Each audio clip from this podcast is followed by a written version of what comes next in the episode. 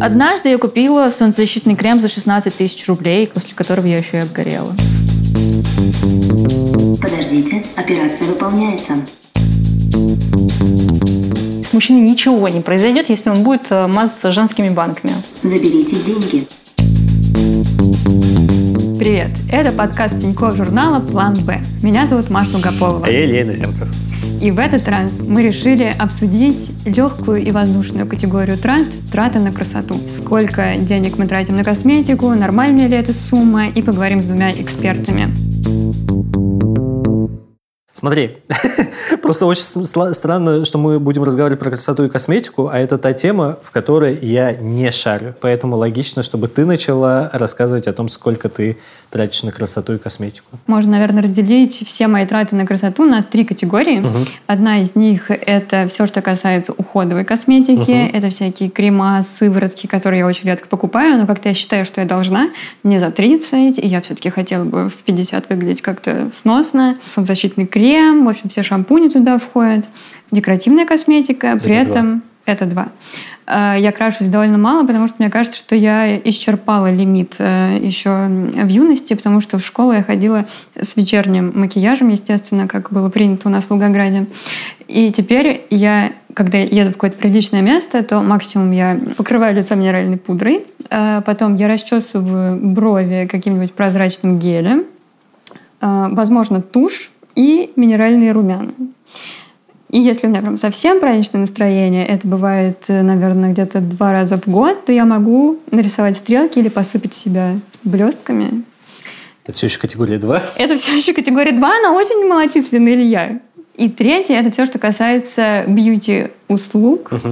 Стрижка, маникюр э, и, возможно, еще что-то. Угу. А ты какими-то процедурами как? Слушай, ну я стригусь раз в... Сам? Э, нет, я стригусь, я, ну, типа раз в пару месяцев, и то потому что я в какой-то момент решил, что мне нужна одинаковая прическа постоянно. Мне не нравится, когда волосы отрастают, и потом, типа, стрижешься, и это слишком резкое изменение. Мне не надо это в жизни. Мне, чтобы все стабильно и так далее. Вот. Но а, у меня ну, для, для косметики уход за собой, наверное, одна категория – да, это просто, типа, что попадется. Когда у меня заканчивается крем, я лезу просмотреть, что у нас э, в ванной, в косметичке у жены моей, и просто что-то подходит более-менее по текстуре, Так ты выбираешь? Ну да, да, да. Я такой думаю, ну, наверное, это подойдет. Потому мягкое? Что, ну да, типа мягкое, жирное, наверное, это можно намазать на себя. И вот реально у меня есть какая-то подростковая травма, я думаю, да, у меня были очень сильные прыщи, и у меня с тех пор как-то есть такая, знаешь, желание, что нужно как-то с собой поухаживать, чтобы вот это время не возвращалось. Больше не было. Да, да, да. Вот. Но я никогда, вот в сознательном возрасте, никогда не пользовался никакими услугами. Что-то, короче, круче кремов я ничего не использовал. А я все-таки, видимо, больше пользуюсь услугами, чем ты. Например, есть то, чем я люблю ипотировать публику, это людей своего круга. Я хожу на ботокс, но при этом я довольно нечасто это делаю. Наверное, раза три я была за все время. Но да. ботокс я обожаю, честно говоря. Да. 15 тысяч рублей, и у тебя такое расслабленное лицо, угу. такое спокойное. Знаешь, единственное, что я вспомнил из косметических процедур, что когда, опять-таки, у меня были сильные прыщи, однажды я ходил к косметологу, и мне выжигали каким-то лазером прыщи, и по мне все просто текло, и с тех пор это какая-то жуткая травма, к которой я не хочу возвращаться, поэтому я не тороплюсь к косметологу. Понимаю, да. Еще я стригусь регулярно, но при этом как бы у меня такая стрижка со второго класса, наверное, примерно, и я трачу на это где-то 3-4 тысячи рублей э, раз в 3-4 месяца. Mm. Вот. При этом, мне кажется, это жутко дорого, и, наверное, можно это было делать гораздо дешевле. Но mm-hmm. я как бы, так как я делаю это не часто, я выбираю какие-то приличные места, где мне просто не будут грязной тряпкой по лицу возить. В общем, это важный какой-то критерий для меня. Еще я хожу на маникюр но довольно редко. Потому что, с одной стороны, мне кажется, что есть в этом некоторое социальное угнетение, ну, то есть мне кажется, что это как с курьерами. То есть mm. ты, если пользуешься этими услугами... Ну, типа, да, кому-то так... Ну, да, короче, Кто речь... за тобой ухаживает, а потом, типа, следующий чистит тебе ботинки, и как-то все это попахивает какой-то феодальный немножечко... Да, рич white woman, в общем. Феодальный запашок. При этом раньше я делала, как это, шеллок или шеллак. Это, короче, такое долгосрочное покрытие. То есть ты красишь ногти, угу. тебя сушат в лампе, и потом угу. ты как будто бы две недели угу. вообще не обращаешь на это внимания. В общем, очень удобно. Потом я перестала это делать, потому что я поняла, что это занимает кучу времени просто, угу. кучу денег. А еще э, насколько я поняла, создается этот микропластик. А еще я, кстати, думала о том, что, возможно, так это сушишь в лампе, то в итоге может быть рак кожи. Короче, я поняла, что сплошные минусы, ни одного плюса. Сколько ты тратишь на уход за собой косметику, потому что я трачу не более двух тысяч за месяц. Мне кажется, ты лукавишь. Ну, просто ну, если у тебя там одно средство, то угу. на что ты тратишь э, две тысячи? Ну, оно типа дорогое, и я в среднем месяц считаю, потому что оно заканчивается раз в три месяца, поэтому я типа один раз беру крем, плюс еще раз в пару месяцев я стригусь за там, 3000, это как бы размывается, и в среднем я трачу 2000. Угу. Да, я трачу больше. Я посмотрела, когда готовилась к этому выпуску, в свое приложение с тратами, угу. и выяснилось, что с начала года я потратила на косметику 20 тысяч рублей, угу.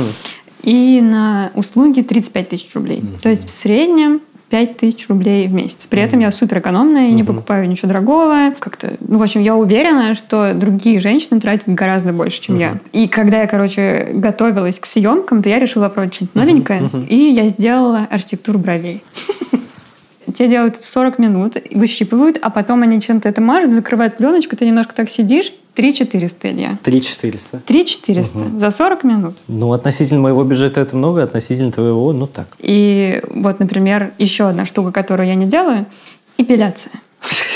Я сходила однажды на эпиляцию, и это было так больно, что я истерически смеялась, что это так больно, я за это еще плачу. Есть еще, как это называется, лазерная эпиляция, угу. и она стоит настолько дорого, что некоторые девушки берут кредит чтобы сделать себе... Да, Сколько да. это стоит? Ну, я не знаю, что-то там в районе 5000 за сеанс, и тебе нужно сделать э, как минимум 10 сеансов, чтобы увидеть какой-то результат. При этом нужно постоянно повторять, потому что там спящие луковицы, они там что-то начинают расти. Э, просто в общем, это то, я, по что я не готова. Сколько вообще вот это слушаю, я просто понимаю, какой ужасный это рынок. Ну, в плане, это столько процедур, ничего не понятно, и надо с этим разбираться. Начнем с того, можно ли навредить себе, вкладывая много денег в свою внешность. Вообще сейчас рынок э, бьюти, я считаю, очень перенасыщен. Каждый третий визажист и каждый четвертый пытается стать косметологом и так далее. И э, в этом, естественно, есть большая проблема. Это Екатерина Одинцова, художник по гриму, визажист и стилист по волосам с более чем 20-летним опытом. Потому что многие не имеющие отношения к бьюти-миру люди э, не углубляясь в процесс, могут подвергнуть себя всяким таким рискам. Пойти к непрофессионалу, например. Mm-hmm. Да? Врач-косметолог никогда не напишет э, «имею медицинское образование». А люди даже на это не обращают внимания и идут просто там в кабинет. А бывает такое, что и на дом. На дом можно ходить, но это обуславливается всякими рисками, связанными с тем, что на дому нету бригады косметологов, да, а, то есть косметология это серьезная такая вещь, mm. можно получить там разные проблемы от анафилактического шока до ишемии и тромбоза, вплоть, да, и разные другие, э, не будем о них, о страшилках рассказывать. Нужно обращать внимание и пытаться как-то разобраться в процессе. А что самое страшное, с чем ты сталкивалась на практике из вот неудачных каких-то процедур или у человека что-нибудь там происходило? Страшно. Самое адовое, ко мне пришел однажды артист э, с ресничным клещом. Да. На самом деле у 80% людей э, есть такой клещ в организме, э, но в порядке он там один-два клеща на mm. какой-то участок, а, а здесь более шести, это уже патология. Это на ресницах такие вот ороговевшие, как бы засохшие сухарики. То есть не просто в уголочке глаза, как я по просто, утрам. Я, просто боюсь, мне очень хочется потереть глаз, но я теперь надо. думаю о том, что там ресничные клещи. В общем, я отказалась mm. его гримировать, потому что я бы могла передать это заболевание кому-то другому. Допустим, человек э, с хорошим иммунитетом мог бы и не воспринять да, эту болезнь, а если там какая-то болезнь или слабость, то могло бы запросто передастся. А часто ли ты сталкиваешься с э, людьми, которые, на твой взгляд, слишком сильно себя улучшили? Бывает такое. Модельное агентство агентства в кавычках э, и разные девушки, которые стремятся в погоне за современной эстетикой улучшить себя максимально, привести себя к какому-то общему знаменателю.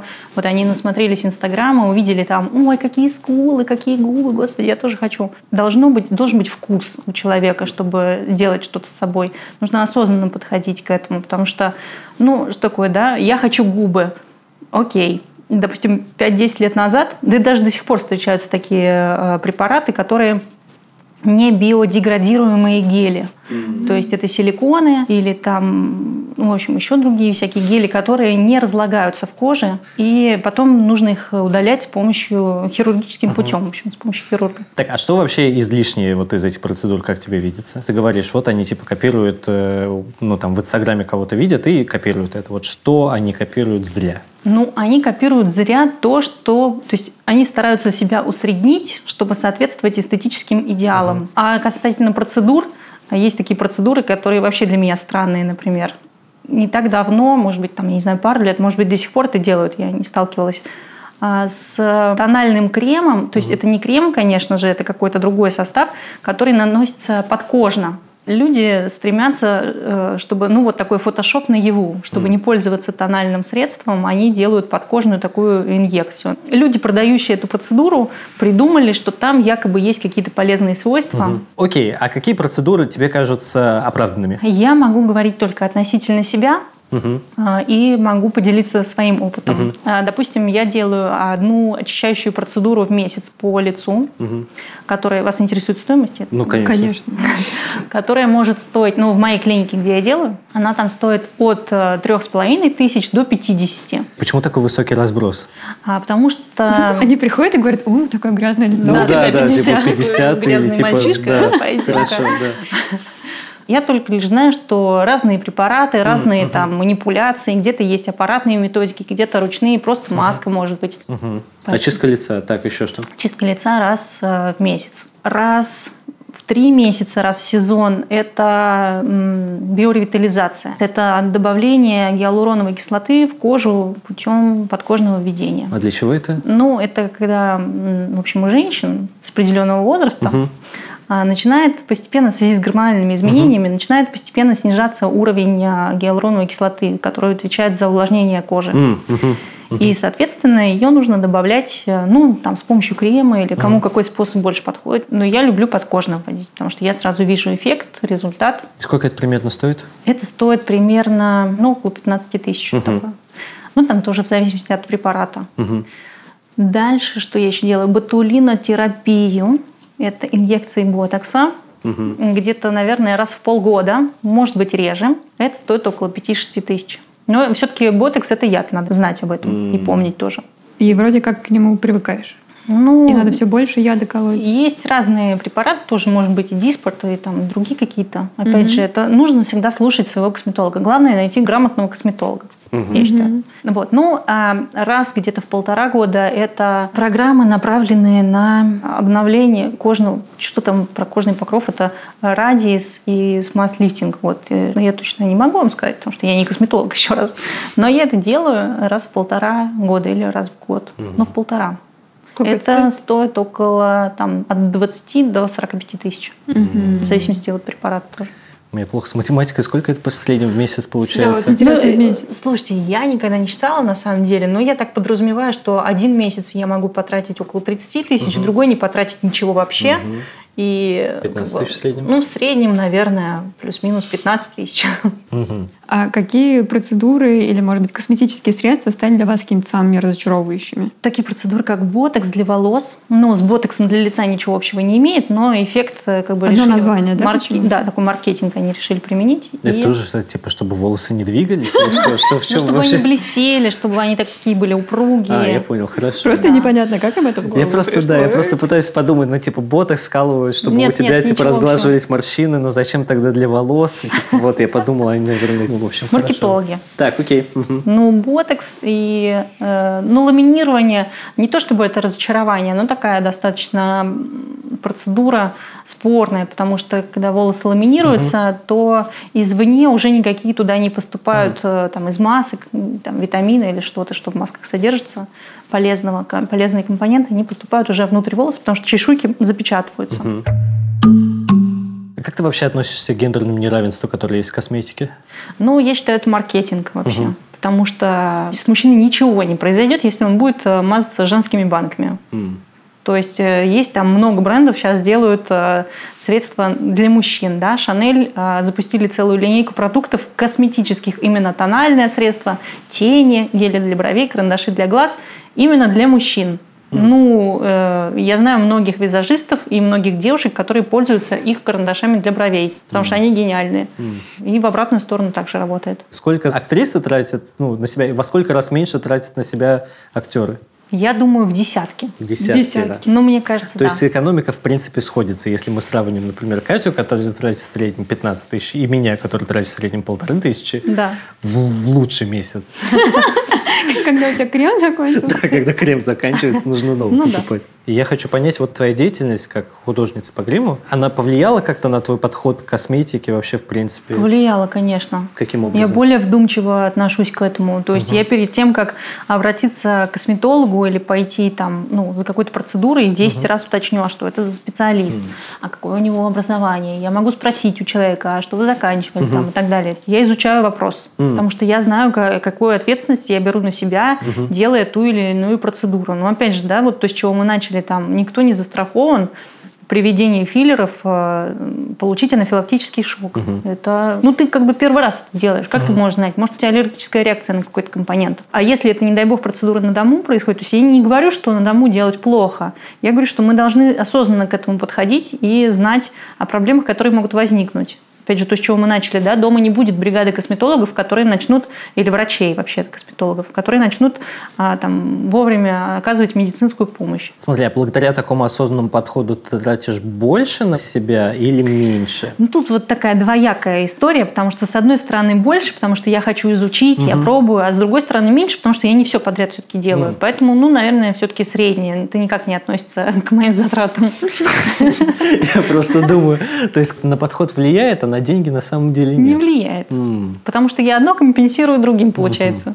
Понятно, то есть у всех более-менее одинаковые траты должны быть. Все более-менее, кроме меня, тратят 15 тысяч в Нет, месяц. почему? Я трачу 5. У меня А, некоторые ладно. тратят 50 в месяц. Вот большинство же всех процедур и макияж, он нацелен на то, чтобы омолодить себя. Конечно. Вот, как вы к этому относитесь?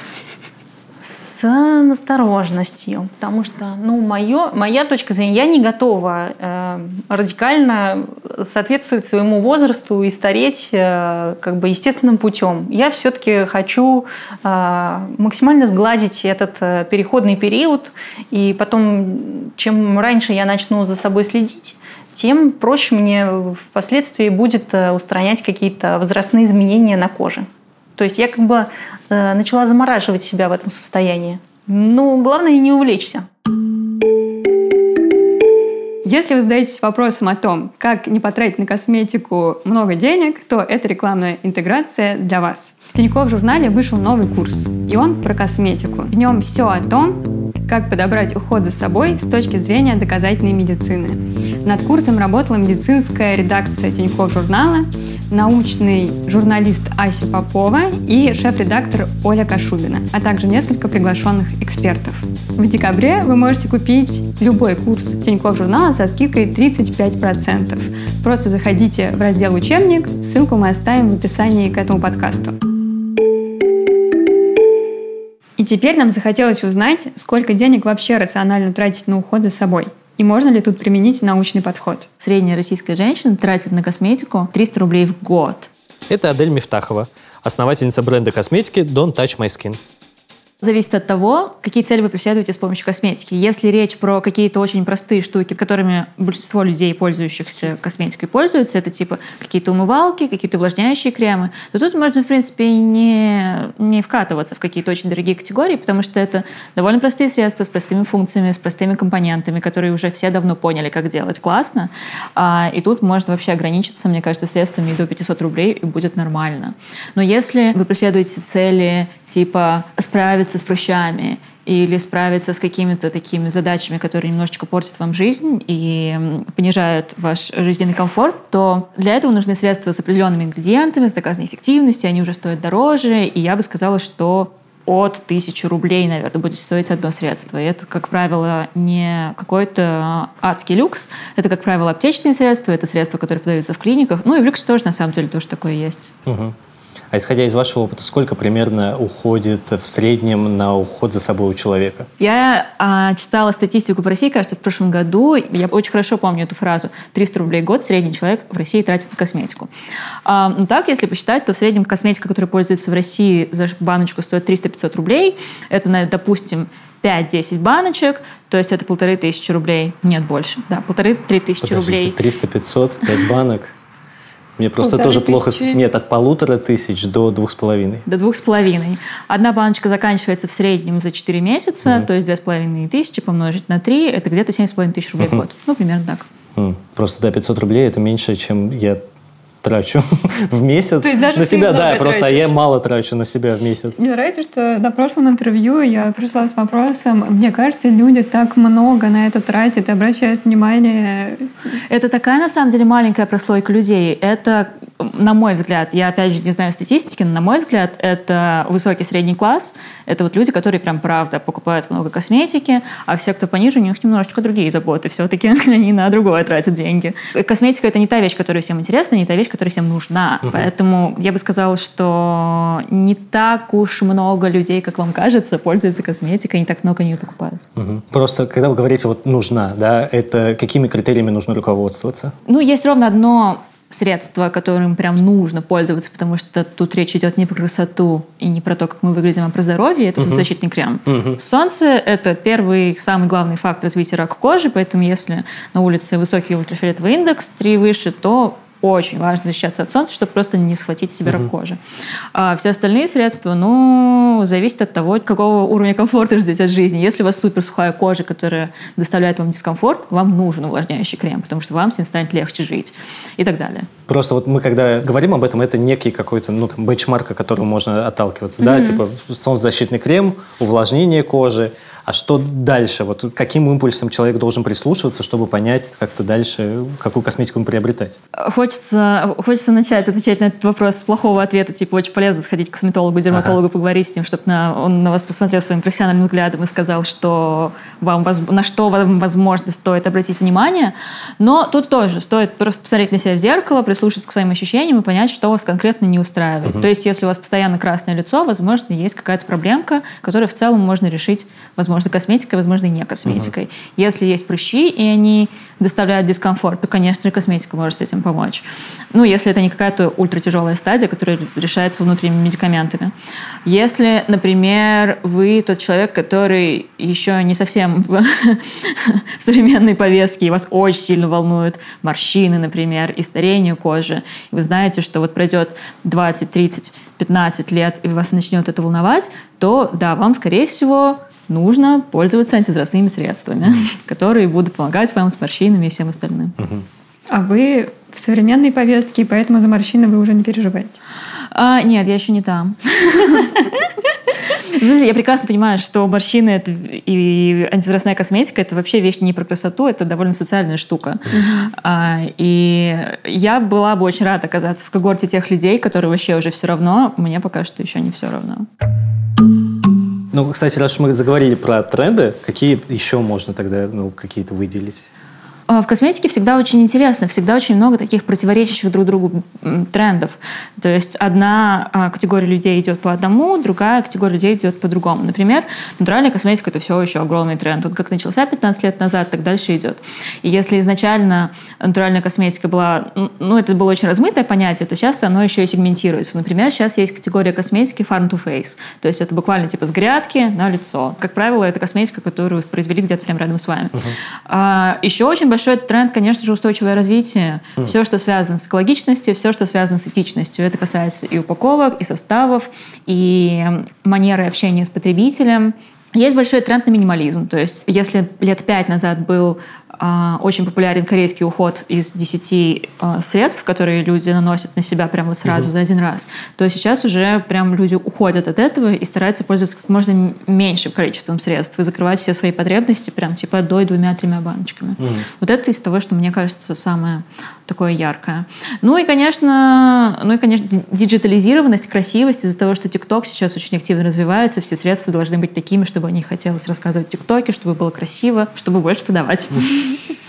А вот натуральная косметика, она дороже обычной или Нет, нет? сейчас уже нет. Сейчас же нет. Мгм. Ну, насколько- за- зависит от того, что подразумевается под натуральный и обычный. Просто в- вообще сейчас во- абсолютно во всех сегментах, и в аптечной косметике, и в натуральной косметике, и в гиперэффективной косметике есть свои внутренние ценовые категории. Есть дешевая натуральная косметика, есть ультрадорогая. А насколько это вообще оправданно, вот гнаться за натуральной косметикой? Или это все-таки тоже... Ну, если это ваш вайп по жизни, то, наверное, да. Ну, типа, ну, становится ли она более эффективной от этого? Нет, не становится. Скорее наоборот. Она становится, возможно, даже менее эффективной из-за этого. Потому что натуральные компоненты, это, конечно, все здорово, хорошо, но те компоненты, которые а, прям решают конкретные задачи, типа там ретиноиды, витамина, они, как правило, все-таки синтетического происхождения. Но сейчас появляются те же ингредиенты и натурального происхождения. Ну, то есть мы всем пытаемся угодить. Если хочется натуральное, но эффективное, ответ на это есть. Такие бренды существуют, но их меньше, чем эффективных ненатуральных. Я бы так сказала. А Вот, предположим, я хочу начать тратить на косметику чуть больше. Э, Как-то я не в современной повестке, хочу ухаживать за собой, чтобы морщин не было. А вот куда мне смотреть, куда пойти? Ну, То есть я сразу хочу просто купить крем для лица не за тысячу рублей, а за три. За три, ага, окей. А это, я думаю, что нужно идти в область космецевтики. Космецевтика — это супер неправильный термин. Я сразу всем скажу, что это неправильный термин. Потому такой. что это типа гибрид косметики и фармацевтики. Но это такой обманчивый термин, потому что если это косметика, которая прям что-то лечит, она должна в аптеках продаваться и ну, определенные, а, рег- рег- определенным регулятивам подчиняться. Вот. Но космецевтика — это косметика, которая, как правило, продается в салонах через косметологов, и, и она уже направлена прям очень четко на решение конкретных задач. Если хочется прям потратиться и при этом получить прям что-то классное и очень-очень эффективное, я посоветовала в эту категорию идти. Мгм. А как насчет аптечной косметики? Аптечная косметика супер. Она просто стоит не 3000 рублей, немножечко подешевле. А, аптечная косметика, это, мне кажется, такая гейтвей косметика, а, чтобы ворваться во что-то эффективное. Я всегда советую людям, когда они, они у меня спрашивают, как мне сделать так, чтобы потратить деньги на оптимальное по соотношению цены и эффективности средства. И я всегда советую аптечную косметику, потому что она не супер дорого стоит, и при этом у этих компаний, как правило, очень большие компетенции, они уже очень много лет занимаются этим. Можно купить абсолютно везде, в любой аптеке, супер доступно, и стоит типа полторы-две до трех тысяч рублей, как правило. А Вы советуете аптечную косметику, при этом вот у меня почему-то к аптекам особого доверия нет, потому что в аптеках продают э, куча, как мы их называем, фуфломицинов, э, средств с недоказанной эффективностью. Ага. А с косметикой все-таки все иначе? Просто косметика — это не лекарство, и поэтому здесь гораздо сложнее понять, что она вам даст, потому что это зависит от того, чего вы от нее ждете. Например, если как мы говорили, вы не в повестке, я тоже не в повестке, нам нужно что-то антивозрастное. Нам нужно что-то антивозрастное. Антивозрастных компонентов а, в косметике довольно мало, действительно работающих. Ну, в смысле, их много существует на рынке, но тех, которые, правда, что-то могут сделать, прям очень мало. Первое – это ретиноиды витамина А.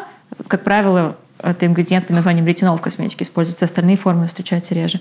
Это витамин С, это пептиды всякие разные, и, все. Ну, то есть, а, если вы ищете антивозрастную косметику, неважно, в аптеке или не в аптеке, вам нужно посмотреть, если там вот, это, вот эти вот конкретные ингредиенты. И если есть, то, в принципе, можно брать. А насколько вообще все это изучено, что это вот действительно работает? Но так как косметика сама по себе а, в той форме, в которой мы ее видим сейчас, существует не то чтобы очень давно, типа, может быть, лет там 100-150, то, разумеется, доказанности не так уж много. Но те же самые ретиноиды уже у них типа лет 100 доказанной эффективности, потому что их изначально применяли не против морщин, а против а, акне. А, и поэтому их изучали очень много лет, и это прям золотой стандарт. Исследований бесконечное количество. С витамином С, со скорбиновой кислотой то же самое, поменьше, но в целом двойные слепые тестирования а, с, как это называется, с, Плацебо группы? да, да, да, да, да. Они проводились, их много, есть куча результатов, можно почитать э, целые рефераты об этом. А пептиды немножечко менее изученная тема. Они изучаются лет, может быть, 30-40, что по степени доказанной эффективности не так уж много. Но при этом не очень понятно, кто именно эти исследования проводит. То есть, если мы говорим про... Да, да. в косметике, как правило, сами компании, которые производят Вот. ингредиенты, проводят эти исследования. Если говорить про эффективную косметику, поэтому мы как бы остановились на этих трех компонентах и, в общем-то, и пользуемся ими. Потому что про все остальные гораздо менее понятно, и исследования очень предвзятые. А как выглядит вообще процесс проверки? Ну, то есть, грубо говоря, вот я прихожу в магазин, допустим, что там вот у меня в голове случилось, и я такой, я не хочу в 60 лет быть покрытым морщинами. Ага. И такой, типа, прихожу, антивозрастная косметика, и я вижу там прилавок, какой-нибудь там, не знаю, что-нибудь вижу по приемлемой цене, и беру. Как мне не попасться, не облажаться? Что мне сделать? Как, как мой, как мой процесс должен выглядеть в этом случае? А, прям, прям сначала. Ну, первое, то, что мы... за Ну, вот ка- эти три элемента Мы понял, да. за, за кадром мы немножечко поговорили, что вы уже пользуетесь солнцезащитным кремом, вы уже молодец. Как бы можно на этом остановиться. Эти три компонента. Смотрите, а, из-за того, что сейчас есть еще один довольно важный и полезный тренд на эффективные ингредиенты, многие бренды, в том числе мой бренд, мы выносим прямо на этикетку эти названия, прямо на русском языке. Ретинол, витамин С, пептид там такой-то, такой-то, такая-то кислота и так далее. И самый простой способ это, конечно, прямо на этикетке найти вот эти вот названия. Потому что сейчас их уже даже, даже этот застарелый страшный люкс уже начал это делать. Поэтому, вот. Но если этого нет, можно просто посмотреть наоборот упаковки, и там всегда есть список ингредиентов, и в списке ингредиентов поискать это конкретное слово, которое вы ищете. Я при этом, когда беру что-то, читаю состав и пытаюсь сделать вид, что я понимаю, что я читаю, там всегда аква, а потом глицерин. И то есть к- у меня такое ощущение, что они все одинаковые. Понимаю, почему так может казаться, но ведь когда вы готовите какое-нибудь блюдо, вы тоже начинаете с воды и соли. А блюда получаются очень разные. То есть не надо бояться глицерина на втором месте. Нет, нет, нет. Даже если ингредиент на втором месте, это не значит, что его прям дофига. Его может быть там, не знаю, 3%, 5%. Мгм. Но Но больше при 10, этом, как правило. Насколько я знаю, они все-таки расставляют сначала от того, что да, больше. чем больше, чем больше компонента, тем он ближе к началу состава. Но только до 1%. После того, как его становится меньше 1%, там уже можно перемешивать. Но если работать с таким подходом, то получается, что большая часть косметики, она вообще ну, не очень эффективна, и на самом Зависит от того, что вы подразумеваете под эффективностью. Если эффективность для вас это хорошо увлажнить кожу, то абсолютно вся косметика, которую вы найдете в любом магазине парфюмерии и косметики, будет ок.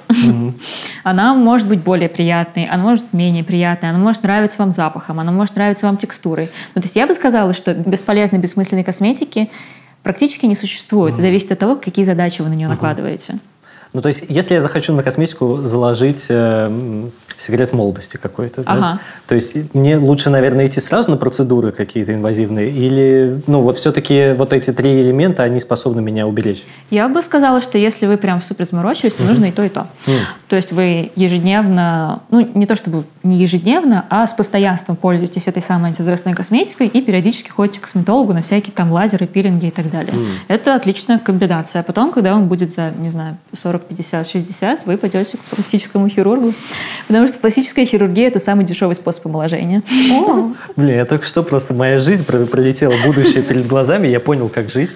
То есть, если реально так комбинировать, то можно выглядеть так же, как я сейчас выгляжу. Не очень хорошо, но в 60. Не, не, я просто представляю Илью вот сейчас одно средство, а потом просто круговая подтяжка лица. Ну да. Это, это реально самый дешевый способ омоложения. Ну, потому что косметики вы много покупаете в течение жизни, в течение десятилетий, а за подтяжку заплатили, там, не знаю, 200 тысяч. Э, Чем пользуетесь вы? С утра я вообще ничем не умываюсь, потому что с утра можно, типа, водичкой ум- умыться. А, и пользуюсь увлажняющим кремом каким-нибудь. И если на улице солнечно, то солнцезащитным кремом. Вечером у меня есть кожное заболевание, которое называется ро- розация. Это воспалительное заболевание. Я с ним пытаюсь бороться с помощью а, всяких средств. Вечером я там смываю все, что у меня было на лице, каким-нибудь... Мне, на самом деле, все равно, каким средством смывать уже. Ну, смываю чем-то. А, пользуюсь каким-то активным средством, ну, как раз про те ингредиенты, которые мы говорили, активные, которые прям решают конкретные задачи. Это либо те же самые ретиноиды, либо витамин С, либо азелаиновая кислота, которая противовоспалительная лично для меня. Вот. И сверху крем увлажняющий. Ну, то есть это типа 5, 6, 7 баночек. А сколько это в деньгах э, в месяц? Так, если одна баночка стоит в районе, ну, скажем, 3000 рублей, у меня их 5, 15 тысяч, поделить на 3, ну, 5 тысяч в месяц получается. А если вот взять э, уход за собой в широком смысле, и там всякие маникюры, стрижки, инвазивные процедуры, в общем, все что угодно, вот чем вы пользуетесь в этом смысле? Опять же, из-за моего воспалительного заболевания кожи я два раза в год хожу на лазер, который стоит 30 тысяч рублей. а, за одну процедуру. Но я хожу две процедуры в год, то есть это 60, 60 тысяч в год. А, на маникюр я не хожу идейно. Почему? Я, если честно, не понимаю, это вот на территории стран СНГ есть какая-то одержимость маникюром, которой нет больше нигде. А, и в Москве, в России вообще это правда делают отличный маникюр очень дешево, но я не понимаю эту одержимость, и я не хожу на маникюр. Мне Да, кажется, я- за рубежом даже говорят, ну, типа, что если кто-то из России или стран СНГ, то, в принципе, это гораздо лучше маникюр, чем... Да, Да, да, да, да. Русская школа Маникюра. Русских маникюрщиц за границей, их всегда очень много клиентов и очереди, да. Но я не понимаю этот феномен. И на, на стрижку я хожу в- буквально в ближайший салон, который есть рядом с моим домом. Эта стрижка стоит, не знаю, 3000 рублей раз в полгода. И все. И все. А, А, планируете- еще я колю ботокс. О, я Два раза в год по 5000 рублей. Да почему все тратят на ботокс 5 тысяч, а я 15? Что за бред? А, Вот мы обсудили список, который вы сейчас э, делаете, Ага. а собираетесь ли вы как-то продвигаться в этом смысле с возрастом? Нет, нет. То есть вообще вы не планирую. собираетесь в повестку все-таки включиться? Мне просто так... И, и чем дальше, тем больше меня раздражает все это мазать на себя. Меня раздражает вообще думать об этом. И я надеюсь, что я все-таки вкачусь в повестку, да? Мне станет прям вообще все равно. У нас есть вопрос касательно самой глупой траты, которая есть вот в сфере... Ну, вот в данном случае мы косметику обсуждаем, да? Ну, однажды я купила солнцезащитный крем за 16 тысяч рублей, после которого я еще и обгорела. Что? Как это случилось здесь и какая это был очень плохой солнцезащитный А крем, просто, но возможно? при, этом был очень дорогой. Он был просто типа натуральный, когда Ну. еще натуральная косметика не была такой хорошей, как сейчас. Вот, я бы сказала, что это самая бессмысленная трата а, в моей жизни. Но в целом я покупала довольно много бессмысленной косметики, просто она, вероятно, была не такой дорогой. Ну да, но это для очень определенной категории людей кремы, которые прям любят тратить на себя деньги, любят, когда баночки красивые, и мы не имеем права их не осуждать, не хвалить, просто вот такая есть данность, люди себе покупают, и для них это не проблема. Можно было бы начать разговор о том, что лучше бы они пожертвовали больным детям эти деньги, но они пусть сами распоряжаются.